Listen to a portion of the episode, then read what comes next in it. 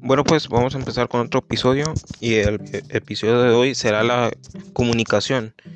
La comunicación es como el aire, en todos lados se encuentra y para todo lo ocupas.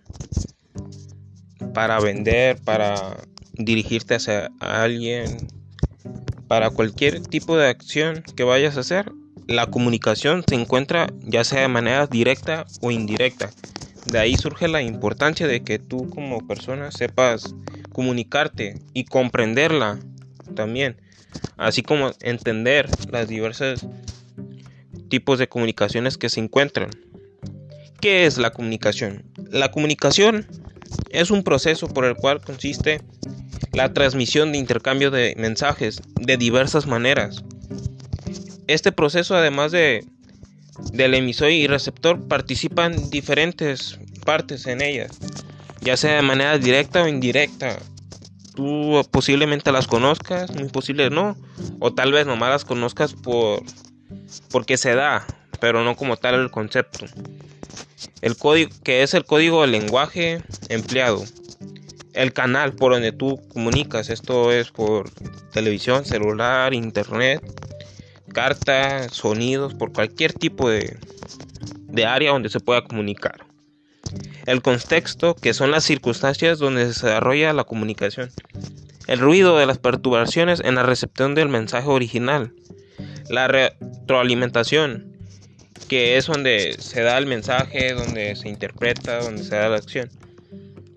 El proceso de comunicación es esencial para la vida en nuestra sociedad, ya que permite que se expresen de muchas maneras y se comporten de muchas maneras. Obviamente esto va a variar dependiendo al mercado donde, al que te quieras dirigir, a las personas, de ahí la importancia también de conocer la variedad de tipos de comunicaciones y cómo funciona el comportamiento del ser humano para así dirigirte hacia él. La comunicación además puede llevarte a de diferentes maneras, ya sea por medio del lenguaje verbal o no verbal. Con no verbal quiere decir a través de gestos o comportamiento corporal que tú tengas vas a dar a entender un mensaje. La comunicación también utiliza el sentido de conexión entre dos puntos.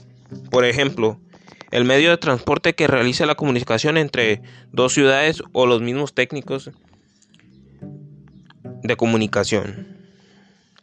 En la comunicación se encuentran diversas partes, complementos de ellas, que son los emisores, que es cómo se transmite el mensaje, el receptor, quien es quien va a recibir tu mensaje, el código, que son el conjunto de signos que serán utilizados para crear ese mensaje. Aquí van palabras, gestos y símbolos.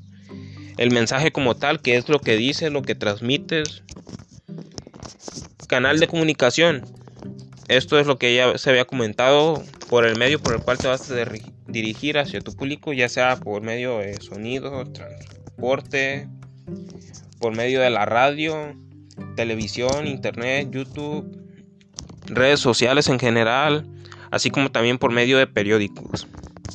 Incluso también por medio de la publicidad que se da de manera orgánica, por así decirlo, la que te ponen en el, en el transporte o la que tú vas colocando. El ruido, que son todas las distorsiones que se dan en el mensaje. Aquí vas a encontrar un sentido de contexto, vas a aplicar un poco las neurociencias, el neuromarketing, porque es donde se da el tipo de, de mensaje, se da a entender qué tipo de mensaje quieres complementar. La retroalimentación, que es la explicación del mensaje. En dado caso de que no se entienda, pues ya explicarás el mensaje. El contexto. Esto se basa en las circunstancias en las que se desarrolla el proceso de comunicación. Tienen influencia directa en la interpretación del mensaje. El proceso de comunicación se caracteriza por la intención de comunicar, o sea, tu objetivo, el por qué quieres comunicar algo, la importancia de que seas tengas claro y preciso por qué quieres tú dirigirte hacia alguien. La codificación del mensaje. Esto se prepara según a donde se vaya a implementar el mensaje. ¿Esto qué quiere decir? Que si tú estás con alguien discapacitado, pues vas a dirigirte de manera no verbal, por medio de señas. Si tu público se está la pasa viendo la tele, el Facebook, WhatsApp, pues vas a dirigirte por un medio que tú conoces donde ellos se tras, donde ellos se la pasen para poder transmitir ese mensaje. La transmisión del mensaje, pues qué es lo que incluye? Todo el tipo de, de comunicación que vayas a usar, su finalidad, su objetivo, todo en conjunto es la transmisión del mensaje. La recepción del mensaje, lo que tú quieres transmitir aquí, tal cual es, y la finalidad del mensaje. La interpretación del mensaje, es muy importante cuidar mucho la interpretación, la claridad del mensaje, ya que así puedes evitar malos entendidos o malas interpretaciones del mensaje y así evitarás cualquier problema futuro. Ahora, es muy importante también entender que la comunicación se relaciona con diversas ciencias en nuestro día a día.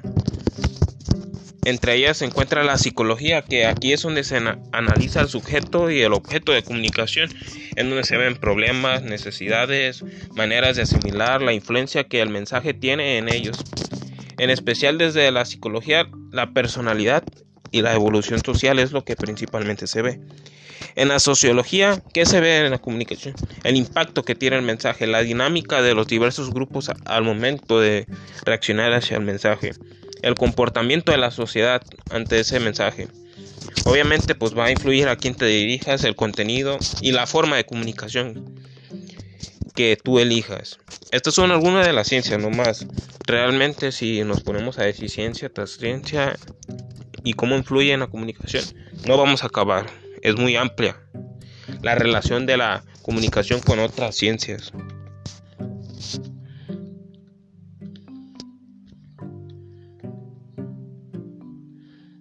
Ser un buen comunicador es de lo más importante, incluso más importante de lo que pensamos, y no solamente es útil para el entorno laboral, sino para cualquier contexto o ambiente de nuestra vida, desde lo profesional hasta lo personal.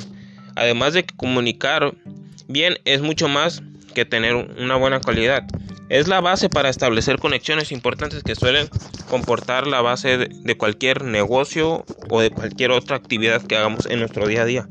Por otro lado, tener habilidades para comunicarte te ayudará a inspirar a los demás y te dará más respeto, conseguirás más, más gente a la cual te puedas comunicar, confiarán en ti, serás más asertivo, tomarás decisiones con mayor rapidez, resolverás todos tus problemas con eficacia. El manejo de las emociones resulta muy básico e indispensable aquí, ya que si no tienes un control de tus emociones, de tu comportamiento, realmente no vas a poder transmitir un buen mensaje o no se te va a entender como tal y pues vas a empezar a, tener problemas en la comunicación.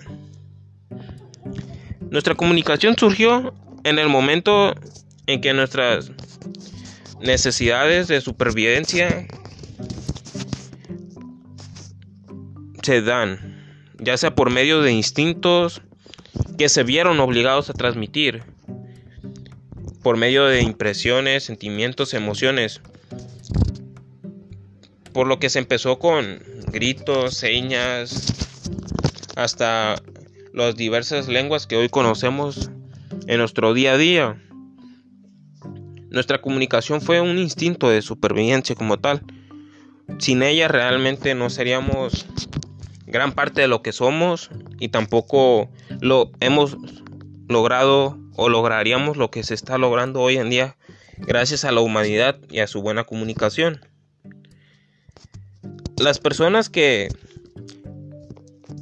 ponen gran tiempo en comunicados verbalmente a través de expresiones tales como el movimiento de las manos, la distancia, las personas que se mantienen entre sí son las que realmente les va mejor en la vida.